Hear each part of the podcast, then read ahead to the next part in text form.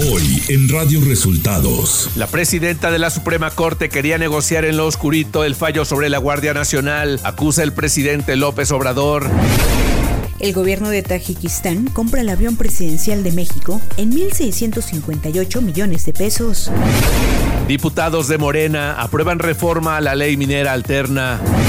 Esto y más en las noticias de hoy. Este es un resumen de noticias de.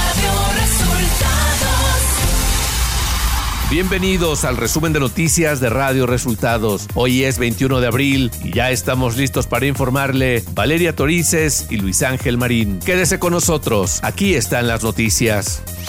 La mañanera. En la conferencia de prensa de este viernes desde el puerto de Veracruz, el presidente Andrés Manuel López Obrador reveló que la presidenta de la Suprema Corte, Norma Lucía Piña, y otros ministros querían negociar en lo oscurito con su gobierno que el fallo sobre la Guardia Nacional entrara en vigor después. Empezaron ahí hasta mandándonos a decir que por qué no este se negociaba para que entrara en vigor después. No, les dije al secretario de Gobernación y a la secretaria de Seguridad Pública, no, nada de negociación. Eso tiene que ver con la dignidad. Nosotros no hacemos acuerdos en oscurito. ¿Quién mandó ese mensaje? La presidenta y este, otros ministros. ¿Que entrara en vigor después de sí, enero? Sí, sí, que querían, les dije, ni les contesten el teléfono. Tras el anuncio dado a conocer este jueves de la venta del avión presidencial, el presidente Andrés Manuel López Obrador dijo estar muy contento. Bueno, la verdad que estamos contentos porque se vendió el ostentoso avión presidencial. López Obrador informó que el gobierno de Tajikistán depositó a la cuenta del instituto para devolver al pueblo lo robado 1.650 millones de pesos por la compra del avión, de acuerdo al avalúo oficial. Un gobierno de Asia Central, Tajikistán, el país de Tajikistán, Tajikistán, se interesó, no quisimos decir nada, se hicieron los avalúos y aceptaron comprar el avión. Se hizo un avalúo en el gobierno, en Hacienda, y pagaron 1.658 millones al instituto para devolverle al pueblo lo robado. Y ya entregaron todo el dinero. Radio Resultados. Nacional. Con 290 votos a favor y 186 en contra y una abstención, Morena y sus aliados en la Cámara de Diputados aprobaron en el Pleno una iniciativa alterna a la del presidente Andrés Manuel López Obrador, que reforma la ley minera y otros ordenamientos. La propuesta reduce de 50 a 30 años la vigencia de las concesiones mineras con la posibilidad de prorrogarlas 25 años más. Los operativos para infiltrar al cártel de los Chapitos, facción del cártel de Sinaloa, se está llevando a cabo a nivel internacional y no solamente en México, sostuvo el embajador de Estados Unidos Ken Salazar, luego de haber sido cuestionado sobre las declaraciones del presidente Andrés Manuel López Obrador por el operativo de la Administración para el Control de Drogas, DEA por sus siglas en inglés, para infiltrar a este grupo criminal. El diplomático señaló que esto también se está realizando en otros países. Este jueves, John y Gabriel Shipton, papá y hermano respectivamente de Julian Assange, se reunieron con el presidente López Obrador. El padre de Assange dijo que el mandatario mexicano reafirmó su compromiso incondicional de llevar hasta los más altos niveles esta lucha por lo que representa la libertad de expresión global.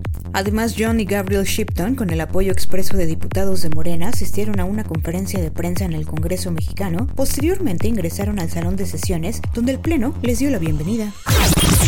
Sala especializada del Tribunal Electoral del Poder Judicial de la Federación determinó que no hubo actos anticipados de campaña en distintos eventos en los que participaron aspirantes a la candidatura presidencial de Morena. Se resolvió que el canciller Marcelo Ebrard no incurrió en actos anticipados de precampaña y campaña durante el acto del pasado 3 de diciembre titulado ¿Qué sigue para México? También se revisaron por orden de la Sala Superior otros actos llevados a cabo en Toluca, Oaxaca, Coahuila y Tabasco, entre otros, donde participaron por separado la jefa de gobierno de la Ciudad Ciudad de México, Claudia Sheinbaum, el secretario de Gobernación, Adán Augusto López, y el senador Ricardo Monreal, todos aspirantes a la candidatura de Morena. Los magistrados dijeron que los actos pueden ser considerados como partidistas, incluso con matices electorales, pero ello no alcanza a acreditar el ilícito. La Cámara de Diputados aprobó la reforma a las leyes de aviación civil y de aeropuertos, en un debate que se centró en la viabilidad y conveniencia económica de que el Estado cuente con una aerolínea comercial operada por el ejército. Ante el diferendo, los legisladores separaron la votación de los cambios para que la Agencia Federal de Aviación cuente con atribuciones de vigilancia y supervisión aeronáutica, con lo que se espera recuperar la categoría 1 en el sector, de las modificaciones que incluyen las bases para una línea aérea del Estado. Economía. Luego de que el indicador adelantado de The Commerce Board cayera 1.2% en marzo, ligando 12 meses a la baja, la economía de Estados Unidos envía señales de una mayor debilidad y apuntan a una recesión en la segunda mitad del año, lo que afectaría la actividad productiva en México. Clima. Este día el Frente Frío número 50 se extenderá sobre el norte y noreste de la República Mexicana en interacción con un canal de baja presión que se localizará sobre el oriente y centro del territorio nacional y con la corriente en chorro subtropical originarán lluvias aisladas y chubascos en zonas del noroeste, occidente, centro, oriente y sur del país. Ciudad de México. La tarde de este jueves se reportaron disparos de arma de fuego en Plaza Carso en la Ciudad de México. La Secretaría de Seguridad Ciudadana Capitalina confirmó la muerte de una persona. Se trata de Julio César Soto, un hombre de 42 años vinculado al grupo de los Arellano Félix. De acuerdo con los primeros reportes, se trataría de un miembro importante del grupo criminal, informó el secretario de Seguridad de la Ciudad de México, Omar García Harfush. Elementos de la Fiscalía General de Justicia de la Ciudad de México se trasladaron a la ciudad de Reynosa, Tamaulipas, para ejecutar la orden de aprehensión contra el exdelegado de Benito Juárez, Christian von Roerich, acusado por su presunta participación en el delito de uso ilegal de atribuciones y facultades cometidos por servidores públicos. Además, el también ex coordinador de los diputados locales del PAN en la Ciudad de México fue deportado luego de que intentó ingresar a los Estados Unidos. Ante esto, el Partido Acción Nacional de la Ciudad de México envió un comunicado en el que señalan que nunca estarán a favor de alguna conducta o comportamiento ilegal, por lo que exigen que sea un juez quien determine el caso y no el gobierno de la ciudad ni su fiscalía. La jefa de gobierno de la Ciudad de México, Claudia Sheinbaum, supervisó las obras de rehabilitación que realiza la Secretaría de Obras y Servicios, SOPSE, en la Terminal 2 del Aeropuerto Internacional Benito Juárez de la Ciudad de México, las cuales registran un avance del 60% y quedarán finalizadas en junio de este año. Esencialmente se está reforzando eh, la estructura de las traves o de las contratraves y se está rellenando con características especiales.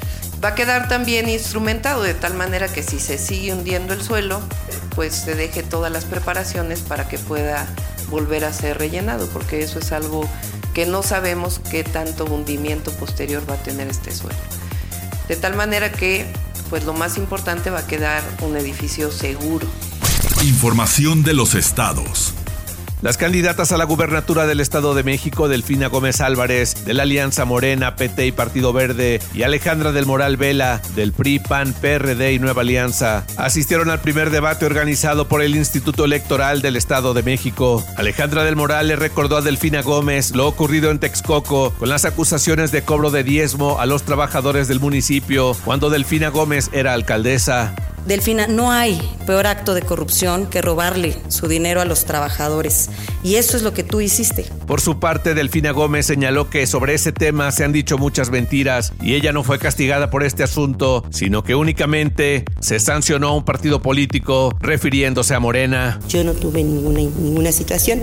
Sí hubo una sanción a un partido. Se tuvo que proceder a lo que, a lo que se tenía que proceder legalmente, pero que no se confunda. Una adolescente de 13 años fue asesinada en el municipio de Tecolutla, en el norte de Veracruz. La menor fue interceptada y apuñalada cuando iba en bicicleta por una calle de la cabecera municipal. Testigos dijeron que sujetos a bordo de una motocicleta le dieron alcance y la atacaron. Horas más tarde, la Fiscalía de Veracruz informó que ya se tienen algunos datos para identificar a los probables responsables del homicidio de la menor, cuyo nombre es Stephanie Naomi. La Fiscalía General de la República informó sobre el hallazgo de un campamento clandestino que traficantes de migrantes utilizaban para esconder y trasladar a los extranjeros que pagaban por este servicio. Se trata de un predio ubicado sobre la carretera federal 102 en el centro de Chiapas. Radio Resultados Internacional.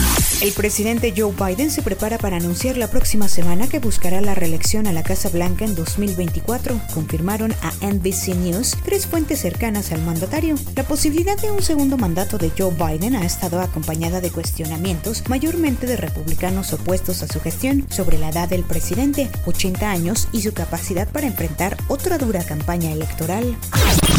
El viceprimer ministro británico Dominic Raab anunció este viernes su dimisión luego de que un informe independiente determinara que había acosado laboralmente a funcionarios durante su paso por distintas carteras ministeriales, en un fuerte revés para el primer ministro Rishi Sunak, de quien era un aliado cercano.